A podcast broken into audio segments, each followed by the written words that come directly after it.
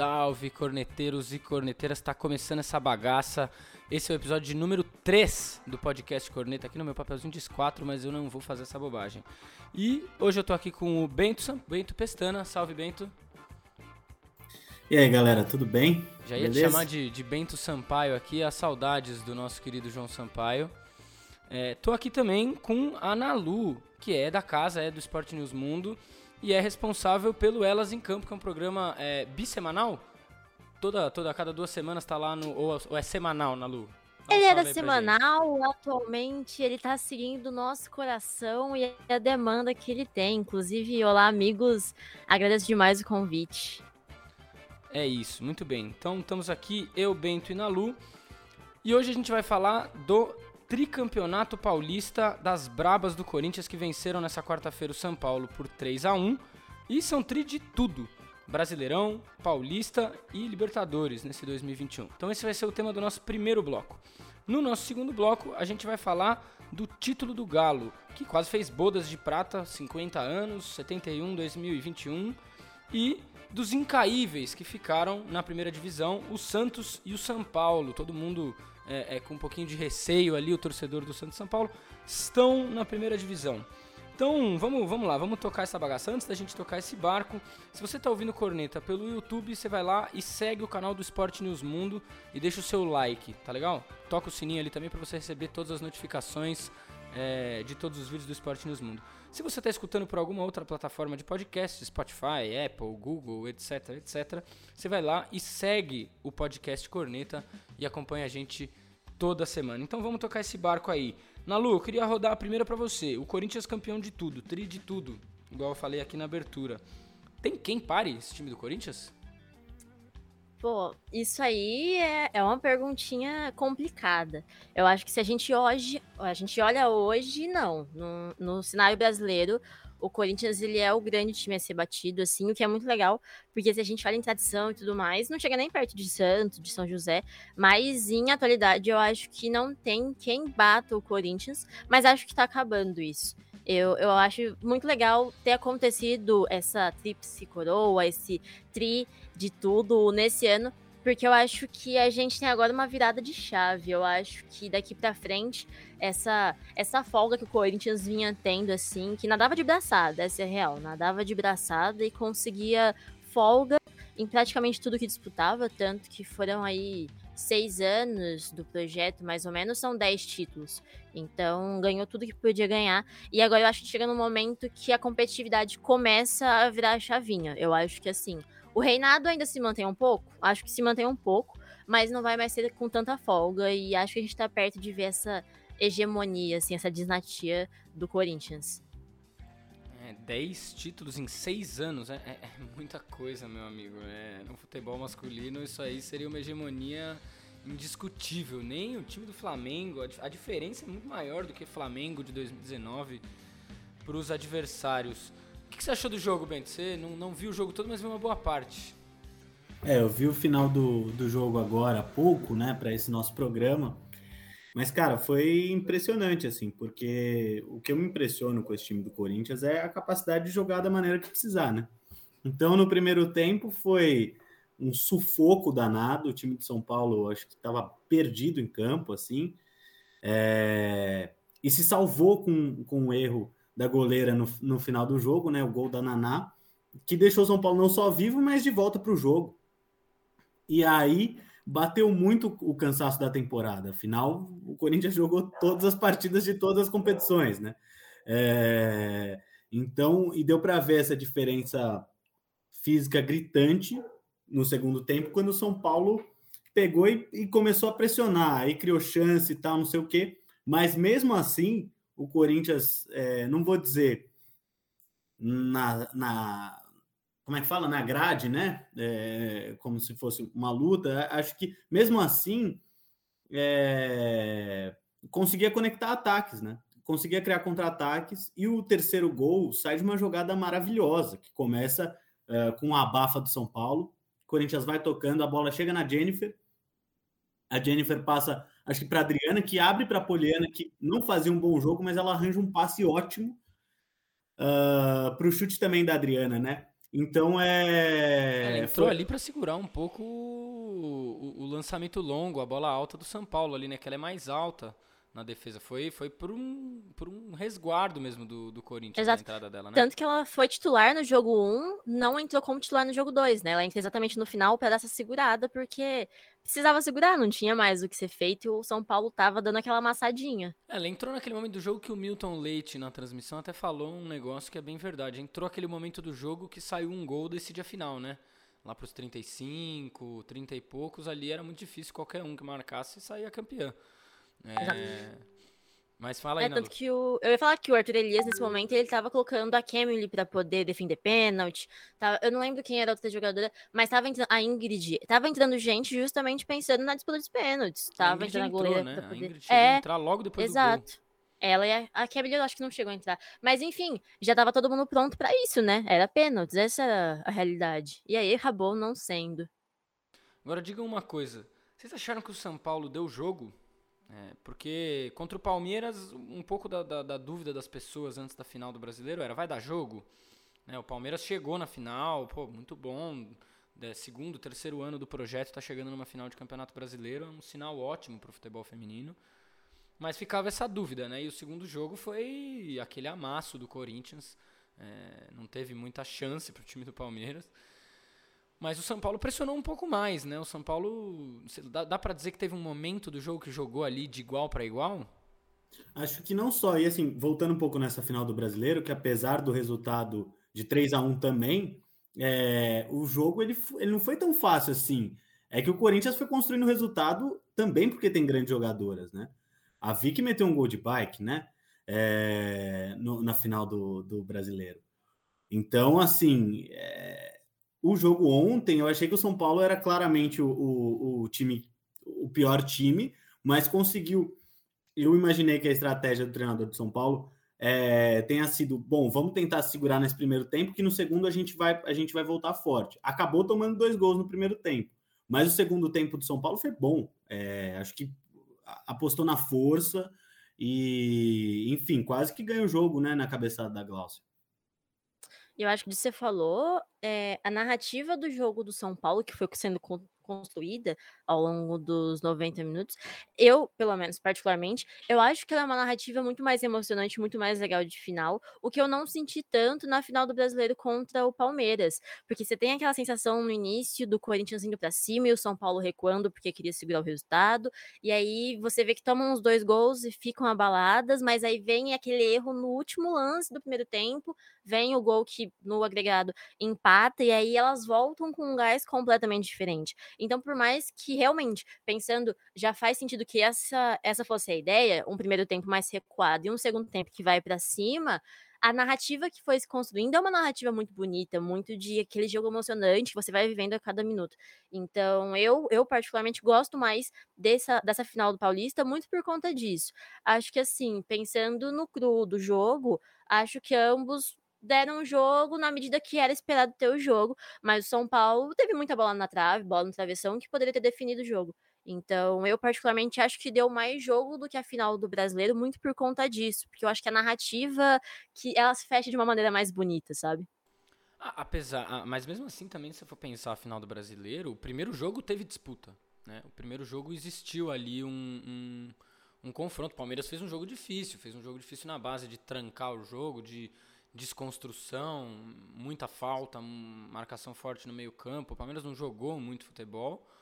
Mas o primeiro jogo deu o jogo, teve que tirar da cartola um golaço da Portilho de, de cobertura naquele lance de falta, que acho que foi um, um dos gols mais bonitos dessas finais que o Corinthians jogou esse ano. Mas no segundo tempo eu achei que o São Paulo foi bem. É, no limite do que dava para ser, né? Porque também não dá para esperar que o São Paulo ah, meu, vai pegar, vai trancar o Corinthians no campo de defesa, vai atacar, atacar, atacar, criar chance atrás de chance, porque também não é assim, né? É um jogo de um time muito melhor contra um time que é nitidamente pior. É, o, trabalho de São Paulo é bom, acho que as jogadoras de São Paulo têm, São Paulo tem um time, né? Ali tem um, um meio campo consistente, consegue ter é, é, um, algum padrão de jogo e jogar Corinthians é muito difícil. Esse time do Corinthians é muito difícil de jogar. É, você olha ali pra, pra, do meio campo para frente, é, é, Zanotti, Portilho, Tamires, é, Vicky, meu, Adriana, não tem, não tem muito como você jogar sem ter muita preocupação defensiva. Senão você vai tomar um sacode mesmo, como o Palmeiras tomou. Mas eu achei que o São Paulo conseguiu controlar melhor o jogo na segunda etapa. Assim, controlar no sentido de não deixou o Corinthians dominar o jogo. Eu acho que isso muitas vezes jogando contra esse, esse time do Corinthians, se você não deixa elas dominarem o jogo, você de alguma maneira tem um pouco controle ali das ações, né? Porque é, é a característica mais forte desse time. É o, o, tempo inteiro ter a bola no campo de ataque, né? Não, e até porque, assim, no, no jogo do Palmeiras, eu, eu repito, eu acho que o, o, o, primeiro jogo disputado, mas com 1 a 0 o, o Corinthians se sentiu confortável para esperar um pouquinho mais o Palmeiras e foi resolvendo o jogo. O, o, o, o 3 a 1 saiu, né, foi 3 a 0 e depois 3 a 1 é, foi, foi, resolvendo com muita naturalidade com o talento das suas jogadoras. E ontem, é, também acho, acho que o São Paulo teve um segundo tempo muito, né, muito bom, assim, um, segundo tempo, eu diria, de domínio. Mas o time, o time do Corinthians tem solução. Tem solução para se for pressionado na frente, né, e sair em velocidade tocando a bola, como é o caso do terceiro gol. Tem solução se você ficar lá atrás, então vai te amassar e vai criar chance. E no talento das jogadoras, o, o, o gol pode aparecer. Então, assim, eu acho que foi, foi uma, uma, uma partida muito boa de São Paulo, na, né, na, na minha visão. E acho que disso que, que o Bento falou, né? Que o Corinthians ele tem a, a solução para os problemas, é importante a gente lembrar que o Corinthians é um projeto que vem funcionando de maneira orgânica já tem um tempo. A gente, não que os outros times não tenham um projeto, mas o Corinthians ele vem de um tempo um pouco mais extenso e mesmo fazendo parte de um ano que perdeu referência ali na frente, perdeu o Crivellari, perdeu a Gabi Nunes, é, ainda tem um time gigantesco, igual o Rafa falou agora tem Portilho, Adriana, tem a Tamires, tem muita gente ali na frente. E aí é um projeto que desde 2016, quando ainda era com o Audax, 2018, quando foi o Corinthians só, tem uma gestão própria, tem gente focada ali, tem grana, que a gente sabe que é essencial. Então, querendo ou não, pode ter talento, pode ter gente muito boa no outro time, é um tempo muito maior no Corinthians que tá rolando isso. Então, querendo ou não, leva tempo para as coisas conseguirem ficar nesse pé mais equilibrado, nesse ponto onde realmente vai ser mais competitivo. É, o, o Corinthians acho que mostra uma coisa da contradição do, do futebol feminino dentro da sociedade capitalista que é, é inevitável, né? Se não tem grana, não vai acontecer. Pode ter um, um, um um público grande. Eu acho que o fato de ter mais grana tem a ver com o fato de que cresceu o público do futebol feminino, porque eu acho que também quem bota a grana ali, a gente não pode olhar com, com um olhar meio é, ingênuo, desavisado, bota a grana porque tá dando grana, porque a torcida do Corinthians comprou o futebol feminino, né? Comprou a ideia desse time feminino. Pô, tinham 30 mil pessoas ontem em Itaquera, foi uma festa maluca. É, dá para ver nas imagens a Gaviões da Fiel tratando como um jogo do Corinthians, não como um jogo do Corinthians do feminino, como muitas vezes era tratado, e que aí é, é, manda quem sobrou da Gaviões que não foi na caravana pro jogo fora de casa, pro jogo no Parque São Jorge. Então foi ali, a, e, e aí, isso, não tinha jogo do Corinthians masculino no dia, você não cria uma competição entre as duas coisas, porque você sabe que ainda na tradição do futebol, é, a torcida organizada, se tem um jogo do masculino um jogo do feminino que vão competir, a torcida organizada vai pro jogo do masculino. Então você não cria essa competição, você dá o um espaço para que a torcida possa ir lá e ter o jogo como o centro naquele dia. Isso eu acho que é, é, é bastante relevante. É, a torcida comprar desse jeito, eu lembro que em 2019 o Corinthians e São Paulo fizeram a final do Paulista também. E, e mesmo as jogadoras do São Paulo que perderam o jogo lá, estavam felizes pelo tamanho da festa, da quantidade de torcida no estádio. Tinham sido acho que 28, 27 mil pessoas é, recorde de público é, é, de, um, de um torneio do feminino no Brasil, é, acho que fora a seleção. E, e ontem de novo bateu o recorde de torcida. Então, assim, lógico que é um sinal. Eu acho que o fato de ter mais gente querendo assistir o futebol feminino tem muito a ver com o, como a sociedade se transformou. E eu acho que não tem como negar isso. O futebol feminino tem mais interesse das pessoas. É, porque existiu uma ruptura um pouco de barreiras né, do futebol feminino com relação ao esporte. As pessoas foram obrigadas a ouvir é, que as minas vão jogar, que as minas jogam bem, que não tem esse papo de que é, o futebol é, é, uma qualidade muito pior. Inclusive, porque se você for ver jogo do feminino hoje, para mim o jogo de ontem, de ontem, a gente fala ontem, o programa sai na sexta. Então, o jogo de quarta é, foi melhor do que muito jogo do Campeonato Brasileiro Masculino, cara. E a gente tá falando isso há, há mais de ano do time do Corinthians e dos jogos que eles fazem com os adversários do Corinthians, que o nível do futebol é melhor do que muito time de pereba do Campeonato Masculino. Então, esse apelo, para mim, na verdade, é, é, Por mais que exista uma hegemonia, e acho que quem gosta de futebol quer ver, é, pô, tendo um São Paulo brigando mais com o Corinthians, a Ferroviária lá, lá na frente também, não perdendo o prumo de brigar. É, fica chateado que o projeto do Havaí pode retroceder com a Kinderman saindo e o, o quanto é ruim que os times dependam desses mecenas também no futebol feminino para fazer o dinheiro entrar e as coisas rodarem. É, quer ter um Palmeiras bem, quer ter. Quer, quer que tenha competitividade no campeonato feminino, né? Então, mesmo com essa hegemonia, eu acho que o sinal é muito bom. Porque é uma das principais torcidas do país, um dos principais clubes do país comprando o, o time feminino, falando assim: a gente vai encher o estádio para ver essa porra desse time. E, e, vai fazer uma festa digna de título de, de, um time que ganhou três, três tricampeonatos no ano. Né?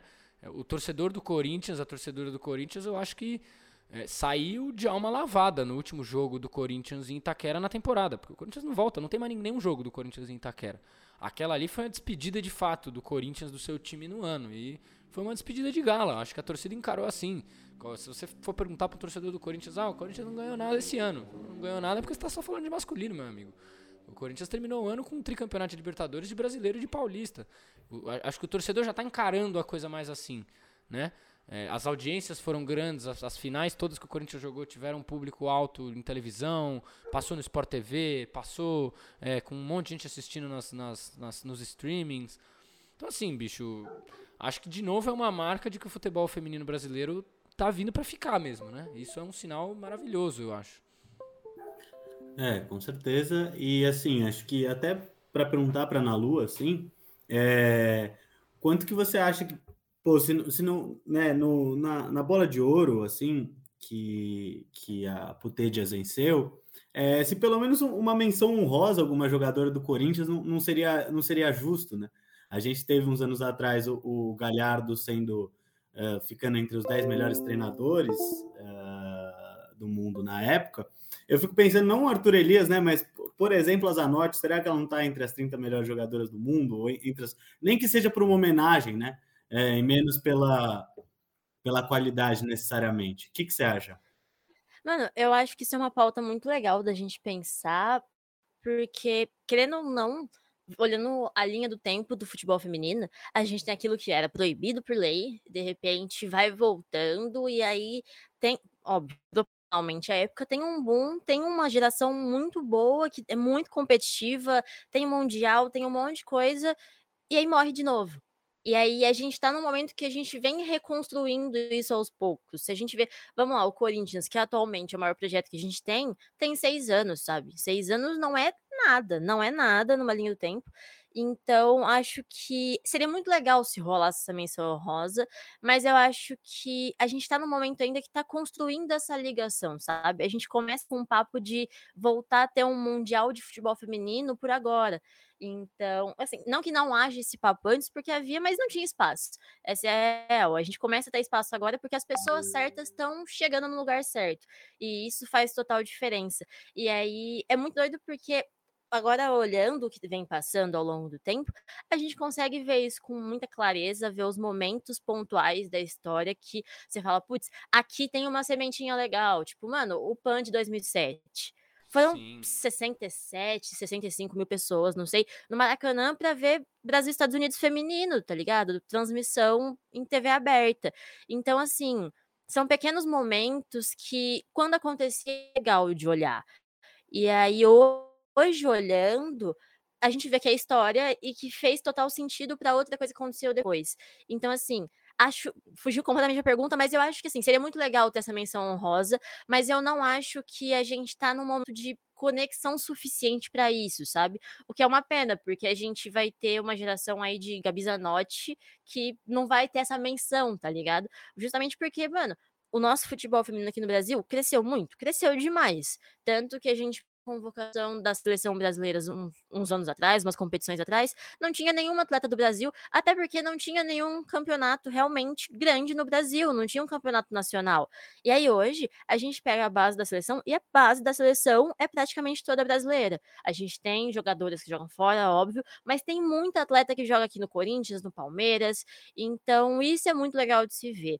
Eu acho que a gente caminha para ter um pouco mais de espaço, porque honestamente eu acho que seria muito legal ver essa competição. Óbvio, eh, não acho que, sei lá, a gente botando um, um, um Corinthians e um time europeu que está muito mais tempo nesse corre de investimento e de treinamento justamente para esse futebol de alto nível. Não acho que vai ser a mesma coisa de botar um Corinthians num nacional aqui, obviamente mas é uma coisa legal que a gente precisa ver para poder começar a isso, sabe? Começar a ter um parâmetro melhor. Porque a gente sabe que o Corinthians é gigantesco aqui e lá tem os times que são gigantescos. Só que a gente não tem esse parâmetro tem deles juntos. Né? Entre, entre o futebol brasileiro e o futebol europeu. Nesse sentido, no feminino também tem essa diferença. A Copa do Mundo, Exato. eu acho que foi um. Ficou claro isso, ficou nítido como fisicamente no Brasil a gente tem uma defasagem.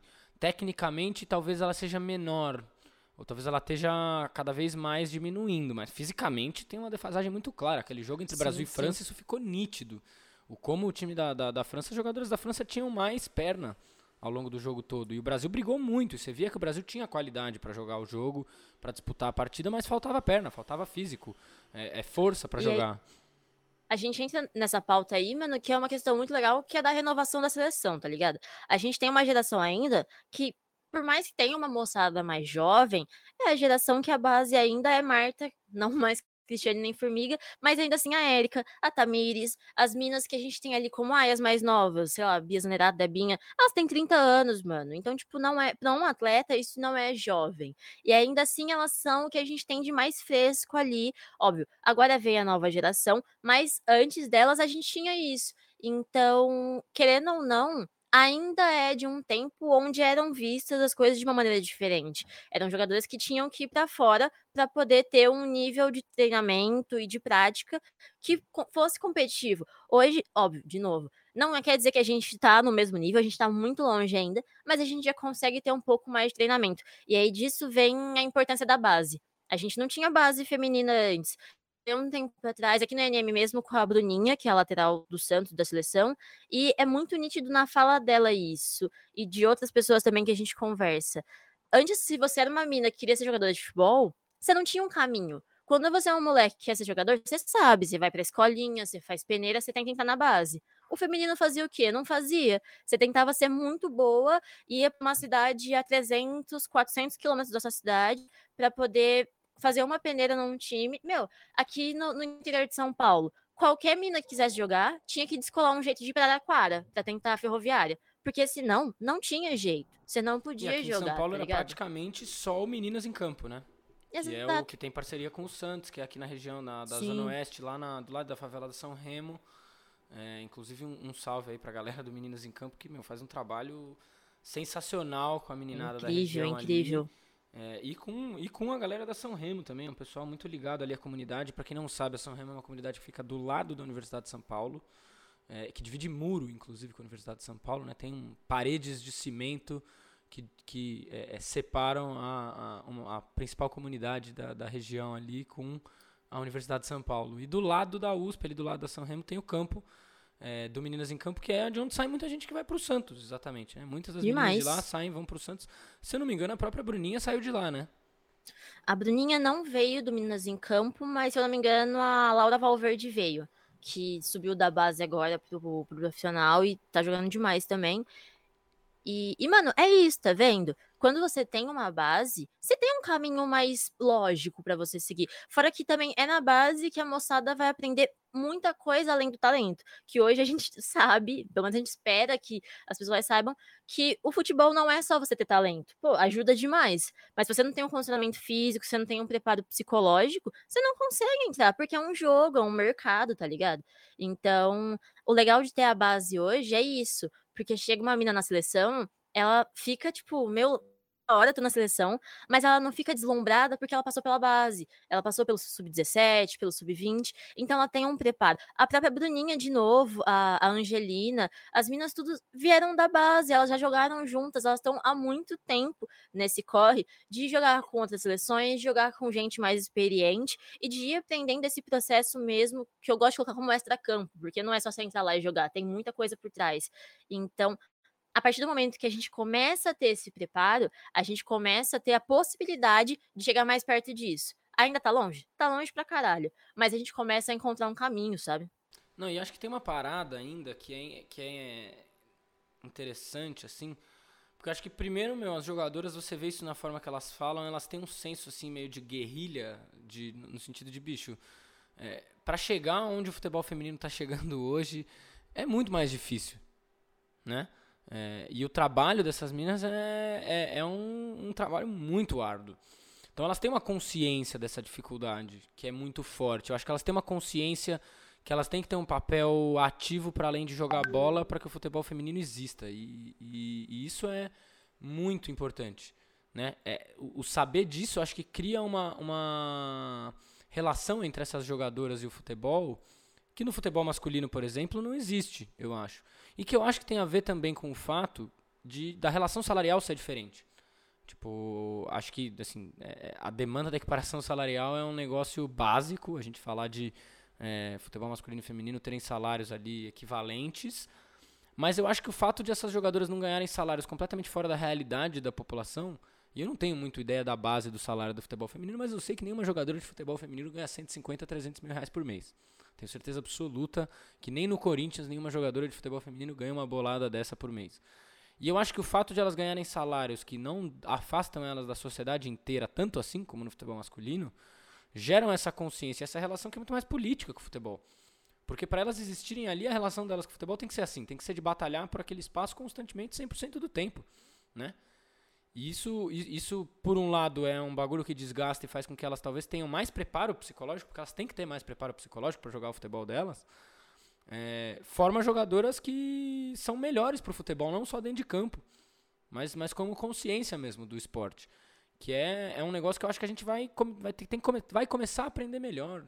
Esses dias eu vi aí o Veiga e o, o Scarpa lá no Podpah, eles falando bastante sobre essa questão do psicológico, do, do, jogador ter o direito de ter o tempo de folga, da maneira com que os caras se relacionam dentro do, do ambiente de, de, de grupo, da pressão com torcida. É, que é, é, é, no mundo do futebol, realmente, o jogador é tratado que nem uma máquina. No esporte de alto rendimento, os jogadores são tratados que nem máquinas. As jogadoras também. Elas têm que render sempre o máximo, do máximo, do máximo. Mas eu acho que a, a, a situação que o futebol feminino vive de ter que lutar constantemente pela sua existência coloca a discussão num, numa outra casa com essas é. meninas, né? Não, e acho que a gente está falando, por exemplo, da Copa do Mundo de uma seleção absolutamente ativa politicamente, né? Acho que, enfim, foi, foi muito bonito ver uma jogadora como a Marta, enfim, se posicionar da maneira como se posicionou durante a Copa do Mundo e, enfim... E, e agora na Libertadores o Corinthians também, né? Não, não, arredou o pé da discussão do racismo até o final e acho que deu um, uma demonstração, pô, do cacete. É, e enfim, a Copa terminar com aquela declaração da Marta, né? E é uma declaração bastante forte no sentido assim, é, bom, vocês vão esperar cair do céu que outras, ela falou da formiga dela, da Cristiane, que outras jogadoras desse nível apareçam e que a gente resolva. E enfim, é, é uma responsabilidade de todos, não é só nossa. A gente não, é, claro que a gente vai lutar para jogar bola, mas ao mesmo tempo a gente precisa ter é, auxílio, precisa ter, enfim, incentivo para jogar futebol, né? É, enfim, que é um pouco isso. Se você, se você não tem um caminho profissional, por que, que você vai seguir ele, né? É uma coisa muito, enfim. É, não, muito... E ainda existe coisas tipo jogadoras que pagam para jogar, né? Quem lembra da, da Aliene, da Nini Baciega do Tabuão, é, a gente já fez programa com ela em outros canais, pô, ela contava na época do Tabuão que a galera tinha que gastar a grana, é, pagar almoço, condução e tudo mais para poder jogar pelo Tabuão. para ter um lugar, um espaço para poder jogar bola, para ver se algum outro clube ia lá e via. Né? Não tinha lugar para treinar. Meu, o pessoal do Palmeiras foi lá doar chuteira para elas terem material, equipamento de, de delas, assim, cara. É. Então, o futebol feminino tá. O, Corinthians é talvez uma exceção, né? Do jeito que a Série A é um pouco a exceção do futebol brasileiro no geral, né, do, do masculino, talvez a realidade que o Corinthians esteja vivendo hoje com essa estrutura toda ainda dá para dizer que é uma exceção, né? É, e até para passar para a Nalu, para ela, enfim, contar um pouco para a gente, é, como é que os times estão se preparando para pegar esse Corinthians? Enfim, também dá, um, dá um, uma geral em tudo que a gente falou. Mano, eu ia falar do, do Tá Bom Agora, que eu acho que é o, o 29 a 0, né? Acho que foi 29, que rolou contra o São Paulo no Paulistão do ano passado, algo assim. É o exemplo perfeito do que a gente tem, tanto como realidade do futebol feminino, quanto do porque o argumento do Zé Ruela que fala que futebol feminino é uma bosta não é válido. Eu acho que, começando por esse ponto do argumento, que eu acho que é, felizmente, é uma coisa que cada vez mais está caindo, é, é muito foda você querer pegar o campeão da Libertadores, o campeão da Série A do brasileiro, para jogar com um time que nem se classifica para a Série D, sabe? É, é, ridículo, não faz sentido. E a galera tem que entender que a gente tá falando de uma modalidade que não tem grana, que boa parte dos times que estão ali estão por obrigação, porque agora a gente tem isso de que para competir em alto nível no Brasil, o masculino tem que ter o feminino, e aí nisso um monte de time é o tabuão que vai só dar o uniforme para as minas e fala: se vira. Não dá alimentação, não dá transporte, não dá treino. Quantas vezes a gente vê equipe que se reúne 10, 15 dias antes da competição come começar para poder treinar? Então, assim, você querer comparar isso com No caso do Corinthians... Tabon foram três, né? A Exato. Foram três dias antes do campeonato, elas começaram Exato. a treinar o interclasse que você faz no final do, do, ano na sua escola, você não tem tão pouco tempo para treinar, sabe? Então é muito tosco você querer comparar isso com o Corinthians, que tem grana. E é exceção. O Corinthians é uma grande exceção, hoje um pouco menos, mas até, vamos lá, dois anos atrás, era uma completa exceção no futebol feminino brasileiro, porque tinha grana, o que quase ninguém tem. Eu acho que esse é o primeiro ponto, sabe? Você querer pegar placares para querer justificar goleadas, não faz sentido porque é uma modalidade que tem poucos times que têm investimento e eles não necessariamente estão próximos para poder competir ali de igual para igual, porque senão a gente teria uma situação diferente. Eu acho que esse é um primeiro ponto. E aí, um segundo ponto, pensando no preparo, né? Pensando em como os, os times vêm criando esse jogo para poder para poder tornar o cenário um pouco mais competitivo. Eu acho que um primeiro ponto é a gente olhar para o movimento que aconteceu recentemente, vem se fortalecendo, e desde que a, a Pellegrino chegou na CBF, a Ana Lorena assumiu no, na FPF, vem acontecendo que base, mano. Esse é um ponto muito legal, porque agora a gente tem competição de base. Antes, vamos lá, os poucos times que tinham uma base ali, tipo o Santos, que não é bem uma base, mas tem o Minas em Campo, que eles mantêm. É, mano, você treinava o ano inteiro, beleza. Pra quê?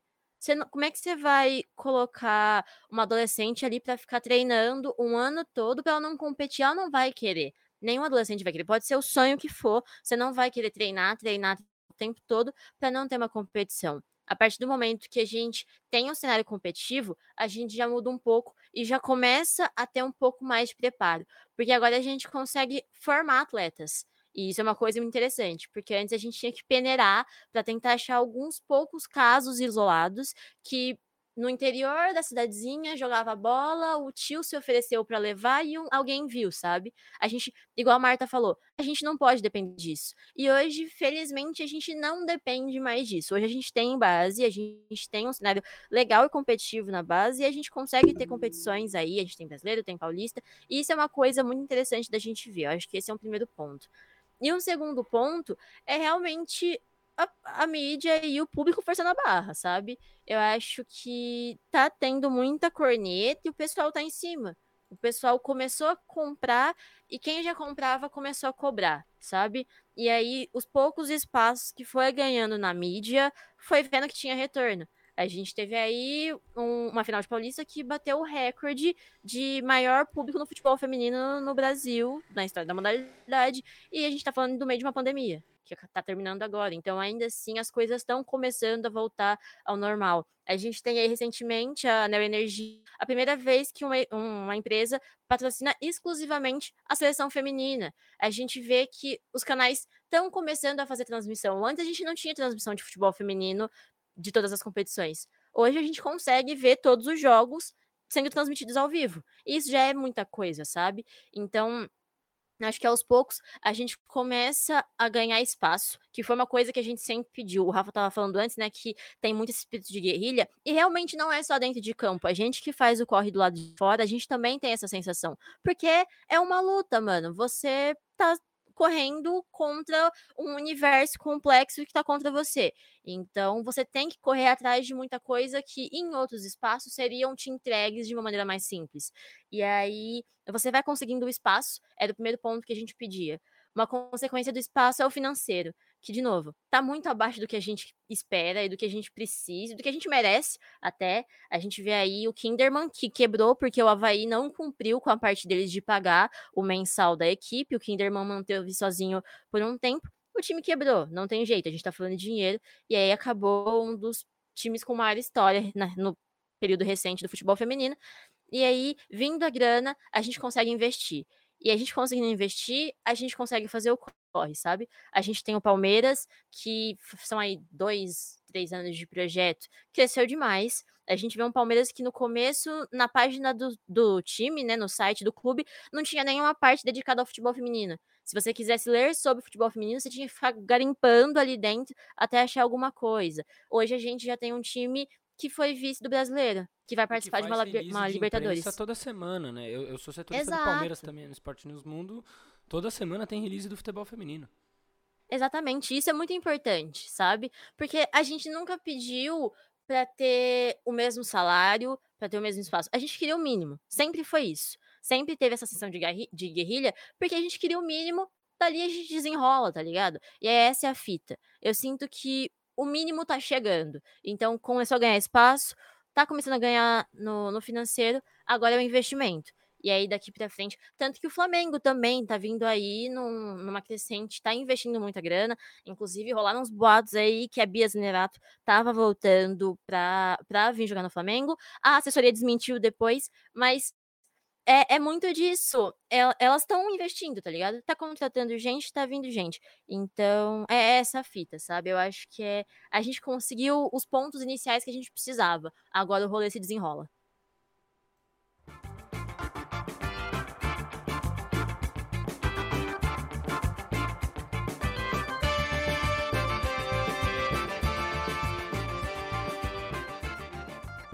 Muito bom. Então a gente encerra esse primeiro bloco. Tem muita coisa, se a gente for falar de futebol feminino, a gente pode passar horas aqui falando. E vamos pro nosso segundo bloco, a gente vai falar agora dos incaíveis. Os que nunca foram rebaixados para a Série B e de novo estão livres. Lembrando, gente, esse, a gente, esse programa sai na sexta-feira de manhã, a gente grava. Hoje a gente está gravando ele na quinta. Na quinta-feira de noite. Então ainda e não pra... aconteceram os jogos. Pra gente ainda não aconteceram os jogos que acabam o campeonato. O que a gente já sabe é que o Santos e o São Paulo ficam na primeira divisão.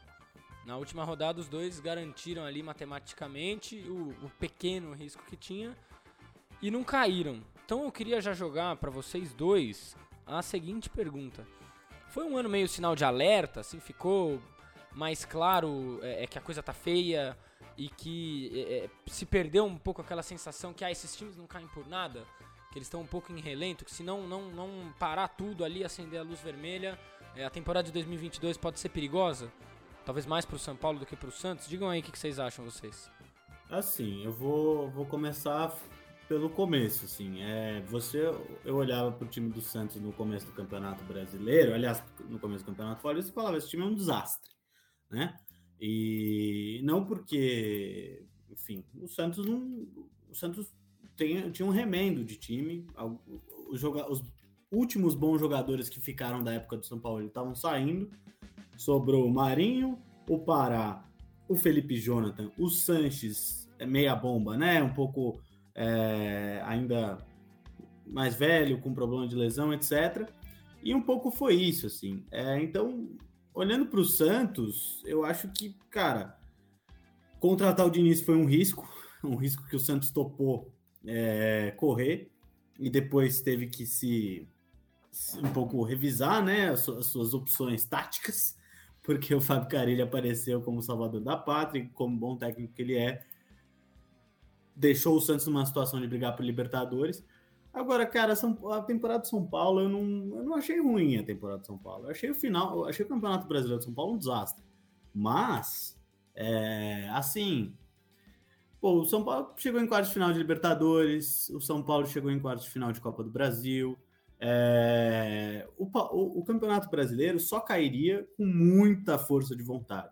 E acho que até o São Paulo tentou, diversos, em, em, de diversas maneiras. Assim, a demissão do Crespo foi uma delas, é, derrotas absurdas, empates absurdos fora de casa.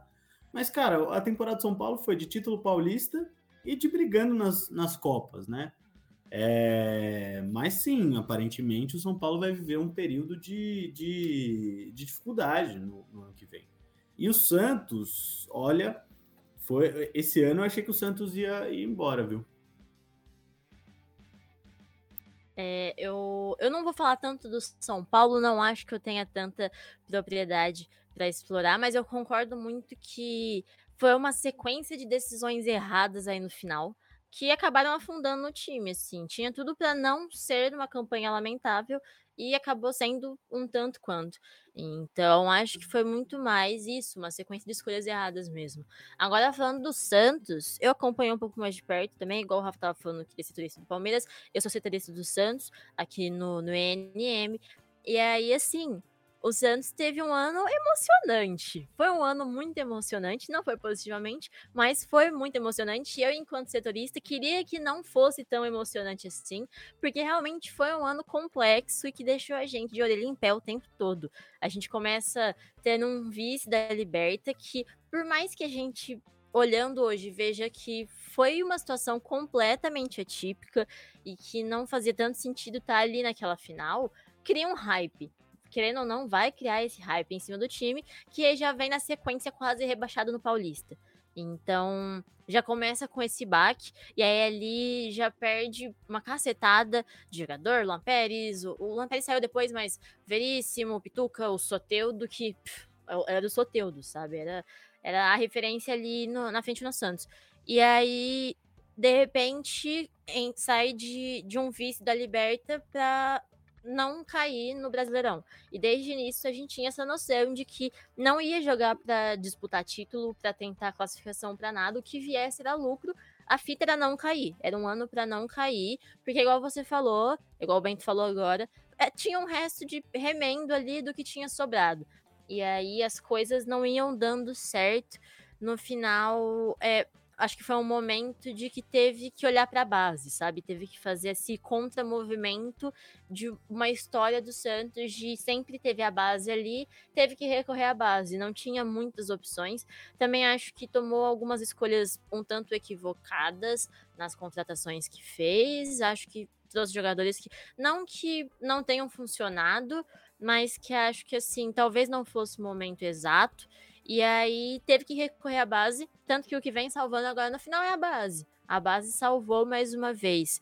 E aí a gente tem aí um time com Pirani, Marcos Leonardo, Ângelo, Kaique, que é, são tudo meninos, meninos super novos, aí com menos de 20 anos, e que foi o que deu esse gás para o time acabar não caindo. E agora tem também a questão do Carilli, que assumiu e conseguiu fazer pequenos milagres com o que tinha aí. E, e é isso. Agora estamos aí com a possibilidade de uma classificação para competições internacionais e é isso, sabe? Acho que no final, mesmo que não tenha caído e tenha tido essa, esse perigo, acho que só chegou a ficar no Z4 mesmo, em uma rodada, se eu não me engano. Mas por mais que tenha tido esse perigo, esse pequeno risco aí, no final o saldo acaba sendo um tanto quanto positivo. É, só Rafa, antes de você mandar, é, cara, o assim, o Carelli para mim, em termos de treinador brasileiro, tudo bem, o Cuca até né, venceu o brasileiro, mas com um time sobrando no campeonato, mas assim, o Carelli é muito bom treinador. É impressionante, o Carelli tem, é um conservador, é um, um sujeito que não gosta muito de atacar, né? Até a última entrevista dele no jogo do Flamengo, ele perguntaram, não, pérolas, né? Porque perguntaram para ele, pô, Carelli, mas por que não fez mais um nem outro aí? Ele falou não, mas pô, um tá bom. E acho que para o Santos foi muito isso esse ano. Eu, inclusive, nosso, nosso mas, amigo pô, Santista. Amigo, tem hora que é isso mesmo. Um tá bom. Ganhou do Flamengo, bicho. Nosso amigo Santista, eu já tive vários embates com ele sobre o Diniz. Porque, assim, é, cara, é inacreditável você você perder um, um campeonato brasileiro como o Diniz perdeu E, e, e, assim, perdeu porque não, não tem capacidade de competir muitas vezes, porque escolhe aquele joguinho dele que é impraticável, é impraticável, né? E assim, só para fechar, para já retomar o São Paulo, é, cara, eu, eu acho curioso uh, a torcida tá falando tão mal desse elenco, um elenco que ano passado alcançou o auge, justamente com o próprio Fernando Diniz, em que Gabriel Sara, Igor Gomes, Luan, Daniel Alves, é, Luciano, Reinaldo, Arboleda, Bruno Alves estavam jogando um futebol estupendo em, algum, em algumas partidas. Então, eu não acho que o São Paulo está nessa crise toda. Assim. Acho que tem, vão, vai ser difícil, ah, mas. E eu já discordo é de você, viu? Tipo assim, eu também não acho que o elenco do São Paulo é ruim. É, acho que a torcida do São Paulo tem um problema de ser um pouco imediatista é, e gosta de descer o cacete, descer a, a ripa na, na meninada da base, cara. Que para mim é um problema grave, porque essa base é o que tá segurando as costas do São Paulo nos últimos anos, do mesmo jeito que o Santos. É, é Sara, Igor Vinícius, Igor Gomes. É, bom, pô, o Sara é o melhor jogador do time do São Paulo. Acho que não tem discussão de que o cara é o, é o, é o, Pô, ele fez gol contra o Palmeiras, ele fez gol contra o Inter, ele fez gol contra não sei mais quem. O Sara segura esse time nas costas, meu amigo. Agora, o ano do São Paulo foi muito ruim. A, a, a, assim, eu, eu acho que foi um erro ter demitido o Crespo, porque eu não acho que o Rogério Ceni que, que o Crespo ia fazer pior do que o que tá agora na, na, na, no Rogério Ceni. É o que o Arnaldo Ribeiro fala sempre, né? O time está no mesmo lugar e provavelmente vai terminar ali no mesmo lugar. E o Crespo não teve um ano inteiro de trabalho, ele teve, não teve nem, nem, nem é, não foi nem só uma temporada inteira. Né? O bicho, pô, o cara chegou no, no, depois do fim da temporada que acabou no começo desse ano, sem pré-temporada. É, e o time não estava jogando mal, né? Agora, você tem os jogadores que estão realmente muito abaixo. O Miranda não acho que fez uma boa temporada. É, o São Paulo tem um problema na lateral direita. Teve muito problema físico. É, isso ferrou muito o time. Perdeu o Luan, que era um cara muito importante ali no meio campo. É, Mas veja, só e uma tem, tem só um problema, peraí, só, só antes de você tocar, fala, porque fala. tem um problema no São Paulo que eu acho que na verdade é o que o torcedor tem que estar mais preocupado agora. Que é o negócio do estatuto, né? É, porque a diretoria do São Paulo vai fazer uma votação na próxima semana, é, que, no, próximo dia 16 de dezembro, para mudar o estatuto. E basicamente, das mudanças de estatuto previstas, então a possibilidade de reeleição, que é uma coisa que não tem no São Paulo há algum tempo, né, de um novo mandato, desde 2017 foi proibida a reeleição no São Paulo. E agora essa nova diretoria quer permitir um novo mandato de mais três anos. Né, os mandatos no São Paulo são de três em três. É, além disso, ela quer reduzir o conselho para 200 pessoas. Hoje o número é 251. Eu, a priori, é, não sou contra reduzir o número de conselheiros em lugar nenhum, porque eu sou contra esses conselhos. Acho que isso aí é um dos negócios que destrói os clubes de futebol, esse bando de empresário e gente que suga os clubes. E corneteiro de plantão ainda por Sim, cima, né? agora o problema é que você está reduzindo os conselheiros um ano depois da eleição desses conselheiros, né? É... Então, assim, e, e 80 são eleitos pelos sócios do clube, só 80, é, é, segundo o estatuto. Hoje são 120 dos conselheiros, dos 251 que são eleitos por sócios do clube. Ou seja, é um pouquinho mais democrático, vai ficar menos ainda, né? Porque o time de São Paulo é nada democrático. É, e eles querem ainda que tenha 55, pelo menos 55 é, conselheiros apoiando para a criação de uma chapa. Ou seja, é um nível de. É, é o pessoal está descrevendo esse cenário como um golpe no São Paulo de uma gestão que acabou de chegar, chegou, é, assumiu e viu o time cair de primeiro lugar com sete pontos de distância para terceiro, quarto, no, quarto lugar no Campeonato Brasileiro. E que viu o time praticamente ser rebaixado esse ano. Como você disse, São Paulo quis ser rebaixado, vamos falar sério. É, é, e, e, e, o pessoal está preocupado com o Rogério Ceni, porque o Rogério Ceni também não, não, não entendeu esse cenário ainda, né? O Rogério Ceni também não entendeu que esse elenco não é tão ruim assim. E aí estão falando, passou uma motoca aqui, não sei se vai entrar no áudio, meu amigo. Vai, vai. Essa aí entrou braba. É, rapaz, tem uma subida aqui, uma ladeira, meu amigo, que o pessoal tem que descer o dedo no acelerador para passar, porque senão não, não vai. Agora, é, o, o, Rogério Ceni também não está contente com o elenco do São Paulo, né? Porque não joga do jeito que ele gosta de jogar e não sei mais o que. E aí já estão falando de Rodinei no São Paulo, enfim. Eu vou falar que eu acho que com tudo com menos dinheiro no Santos e com tudo isso, eu acho que o Santos tem perspectivas melhores do que a do São Paulo. Porque sabe olhar o momento e aproveitar a base melhor do que o São Paulo. É, eu, eu acho que o Santos também está num momento executivo, digamos assim, melhor do que o São Paulo. Né? Quero dizer, Foi a diretoria do São Paulo que fez do Campeonato Paulista, do Campeonato Paulista, uma Copa do Mundo, né? E que acabou com os jogadores, porque o, nível de jogo de São Paulo no Campeonato Paulista foi altíssimo, muito intenso e com o time jogando muito bem. E parece que o Santos está num, num, outro momento de, de direção. Acho que, enfim, isso é verdade. As, as águas podem ser mais calmas ano que vem. No entanto, o time do Santos continua sem figuras centrais que, é, que, que deixaram o clube é, no fim da temporada passada, por causa do Veríssimo, especialmente. Né? E a gente já está chegando em quase 50 minutinhos de programa, então vamos falar do Galo. É, a gente até achou que ia falar do Galo com mais tempo, mas Pô, é, é, bom pincelar, né? No programa passado a gente começou a gravar, o Galo tinha acabado é, há dois minutos é, antes da gente começar a gravação da, da, do programa da semana passada, tinha acabado de ser campeão, então não deu nem para falar muito nada.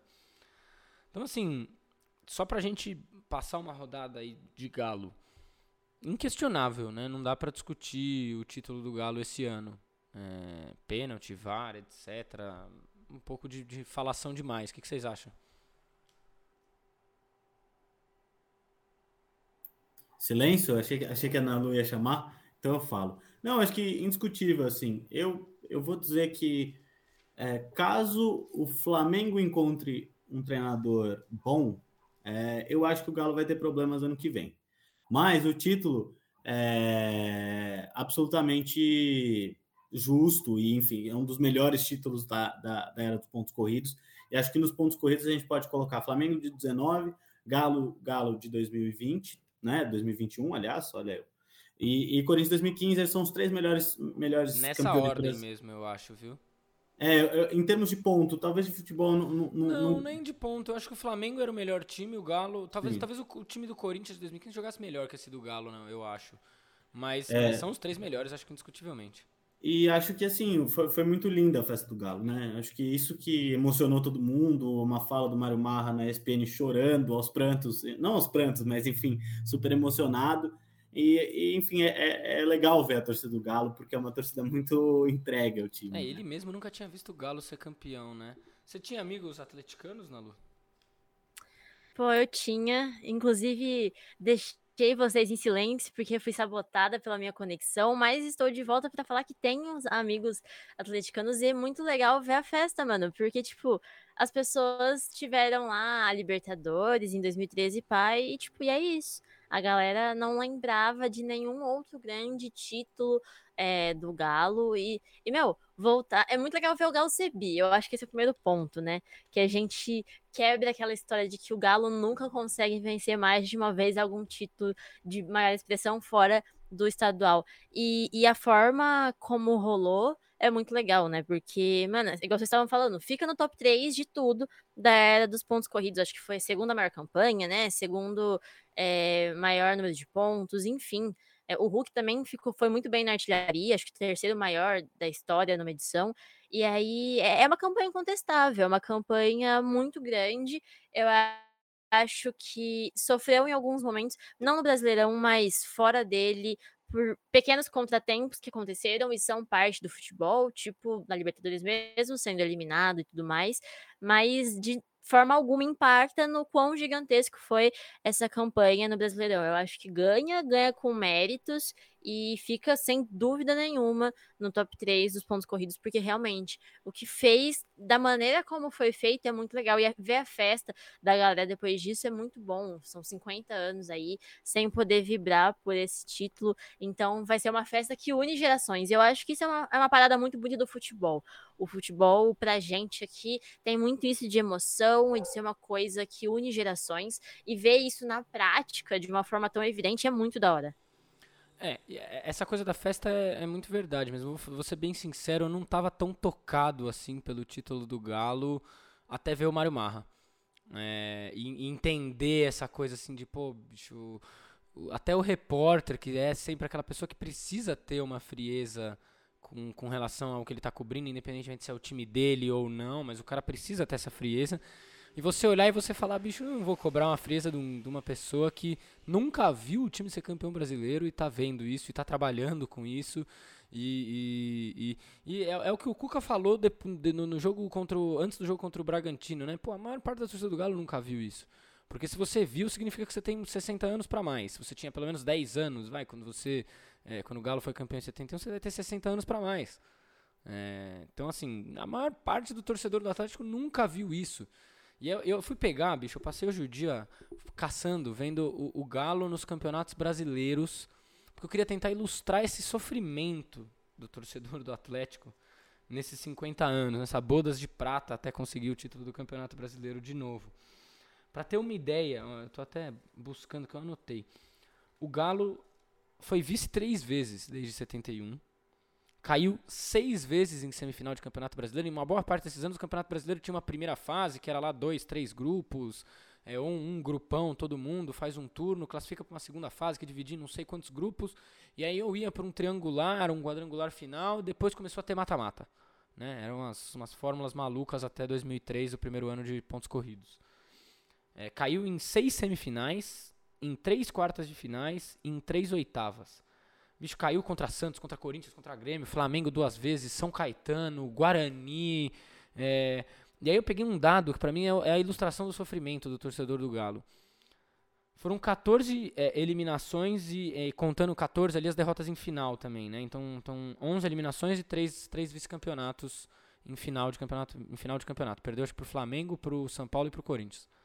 É, dessas 14 é, partidas que eliminam ou, dão um vice pro Galo, 10 tem derrotas em casa. Cara, é muita derrota em casa. Isso aí é um. Assim, você ser eliminado em reta decisiva de campeonato, perdendo em casa é uma coisa que dói muito, bicho. E aí você vê o. o, o você entende, faz, pô, a, a, cena do Hulk com o Reinaldo, ele apontando pro, pro, pro rei ali na, na, na tribuna, é, o cara chorando. E você fala, bicho, que coisa. Assim, aí você entende a comoção do título, né? Você... E você entende um pouco a torcida do Galo também, né? É. No sentido assim, não gritar o campeão até ser efetivamente uma coisa assim e super. Estão gritando campeão, então o que o pessoal tá falando, eles estão gritando com mais gosto Galo do que qualquer outra coisa. Né? Isso é legal também. Assim, acho que assim, vale ser chato, vale ser chato e fazer a menção. Pô, cara, o futebol brasileiro tem que tomar cuidado com esse negócio de, de mecenas, de meninha, até porque o cara é um. um assim, tem que segurar um pouco aqui a palavra para falar o que é esse, esse, esse rapaz. Porque assim, a empresa do cara tá lá enchendo o bolso do Atlético Mineiro, enquanto é, teve caso esse ano de trabalhador relatando que não tinha papel higiênico em, em canteiro de obra da MRV de gente que estava trabalhando sem receber salário não sei quantos meses, e aí vai lá e enche a bolada para contratar Hulk, Diego Costa, Nacho, etc. Então tem que falar também, tem que ser chato. Não, não dá para questionar o título do Galo, não dá para minimizar o que é a emoção do torcedor. Mas isso aí é importante não só na coisa do, pô, bicho, qualquer time que tá gastando uma bolada de dinheiro assim sem tomar cuidado tem que ficar preocupado com, com, com o que vem depois. Mas mais assim, porque realmente é, é, pô, a gente tem que falar. A diretoria do Flamengo mancha muita coisa do que é o Flamengo o Landim com seus bolsonarismos, o, o Bandeira de Melo com o que foi a, a, o absurdo do incêndio no Ninho do Urubu, e o, o, o, Galo com esse cara, com esse bolsonarista aí, da mesma forma que foi o Palmeiras em 2018 com, com o Bolsonaro recebendo taça. É precisa falar, a gente precisa falar dessas coisas também, né? Não dá para deixar quieto o fato de que quem patrocina o Galo é uma galera bem, bem é, é, do, do, do, lixão da, da, da elite nacional, assim. É. O Menin não é flor que se cheira. É isso, bicho. É trabalhador que não tem direito, não tem banheiro em canteiro de obra, não tem papel higiênico em banheiro de obra. Esse cara não pode ser venerado pela torcida do Galo. O time, é o futebol jogado, é uma coisa. Agora esse cara não. Não pode tratar como mecenas, a tia Leila, como o Palmeiras faz. É. Isso, isso é uma coisa que, que pelo menos assim, para quem tem a nossa ótica do futebol, de, de, de querer olhar para o futebol como um bagulho que não se separa da política e da realidade, não tem como não falar desses caras também. Eu acho que é, é uma parada muito da hora isso que você falou, porque eu vejo que o futebol, entre amantes do futebol e pessoas que analisam o futebol, a gente tem muito essa mística que às vezes tem a galera apaixonada e tem a galera analítica. E, e não tem que ser isso, tá ligado? A parada é que os dois têm que andar junto, mano. Não faz sentido nenhum você querendo usar um maluco que só faz bosta. Que tá completamente errado. Pô, mas ele deu as condições pro meu time. A que custo? É exatamente o que você falou, a que custo, tá ligado? Essa é a parada. As pessoas têm que entender que o futebol, ele é um organismo vivo e ele faz parte da sociedade. Pensando no Brasil que a gente tem, onde o sonho da molecada de mudar de vida é o futebol, o futebol ele não é só um esporte.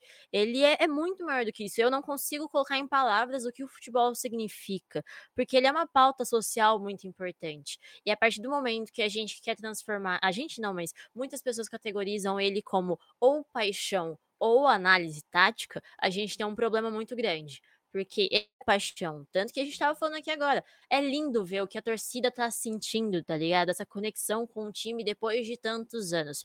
Só que ainda assim, não apaga a merda que tá por trás. E esse é o ponto, tá ligado? Um tá conectado com o outro. E a gente tem que entender isso. E aí, essa é uma parada muito importante da gente bater na tecla em qualquer momento e em qualquer situação relacionada ao futebol. O futebol não é só um esporte, o futebol não é só paixão, ele também não é só números e análise. Ele é um conjunto. E enquanto a galera não olhar ele como esse conjunto, a gente vai continuar tendo muito problema igual a gente tem hoje.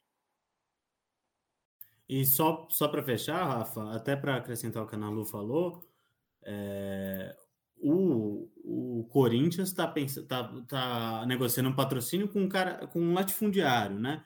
E acho que a gente vai ter um tema bastante fértil para a próxima temporada, certo?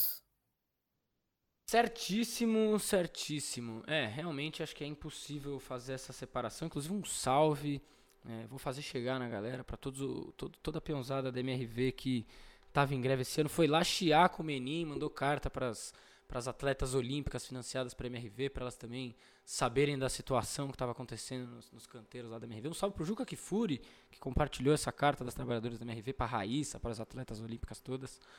É, também deixar esse registro é, por aqui.